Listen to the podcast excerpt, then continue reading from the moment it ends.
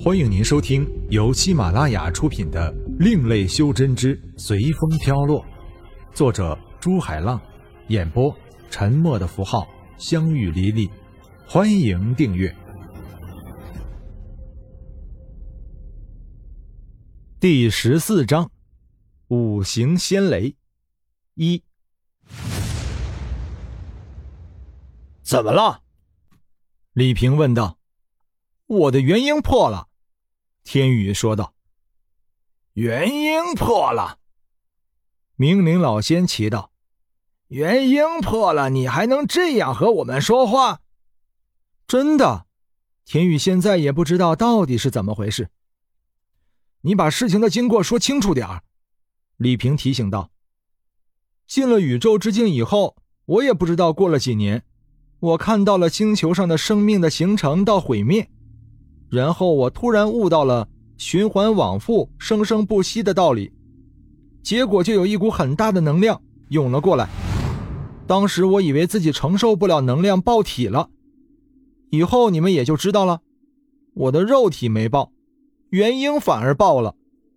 那你现在的子府怎么样了？明灵老仙问道。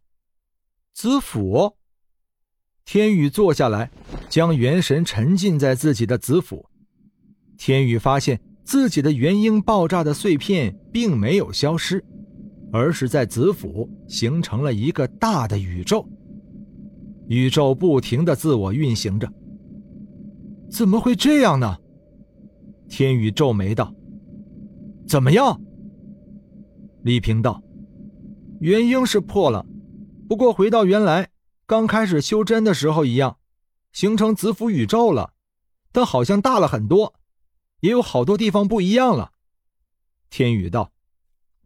明灵老仙深思道：“这种情况我也没遇到过，不过现在先看看你的真元力有没有变化。”天宇把自己的元神沉浸在子府宇宙，风剑诀，寒光一闪。无风剑出现在天宇面前，随着天宇手印的打入，渐渐变大，并颤抖着，好像随时都有暴走的倾向。分，天宇又打入手诀，无锋剑一下分成了六十四把，整齐的排在天宇面前。天宇收回无锋剑，喝道：“无剑绝之，万剑归心。”随着天宇的低喝，子府宇宙疯狂旋转起来。天宇激动起来，如果不是借助境界的力量，自己能够发出这招，那代表着什么？子府宇宙越转越快，然后宇宙中的每个星体都闪出一个亮点。天宇懵了，老仙也懵了，李平也懵了。因为他们看到了七彩的能量光点，不停的向周围扩散，并吸收着周围的能量，慢慢的变换成一把把能量剑。天宇看能量剑形成的差不多了，喝道：“和！”一柄二十多米长的七彩能量剑出现了。去！天宇指挥着向千米开外的荒漠。电射而去，快躲！明灵老仙发现不对，这么大的固态能量剑发出的威力非同小可。还没等天宇他们飞出足够远的距离，能量剑没入荒漠之中。轰！轰！轰！有如万马奔腾，又有如巨大的海浪在拍击着海岸。荒漠中的生命好像知道要发生什么事一样，不停的向远处逃跑。轰！七彩的光芒闪过，万物都被披上七彩的光彩。一朵七彩的蘑菇云升上天际，随后而来的是强烈的冲击波。明灵老仙放出飞梭，护住天宇等人，骂道：“哪有你这样放招式的呀？”悟性这么高的人是不是都是白痴啊？连这种基本常识都不知道？这么大的能量剑，如果放在我们身边，我们连跑都不用跑了，直接元婴逃逸，差点赔上了我这条老命。老哥，你就别生气了，不是第一次吗？下次肯定放远点。天宇知道明灵老仙是在关心他，而像明灵老仙这样的人根本就没有朋友，一旦有了朋友，就会把朋友看得比自己的命还重要吧。好小子，你来看看，整个炸出一个湖来了。还好那天在境界里，老仙我答应的快。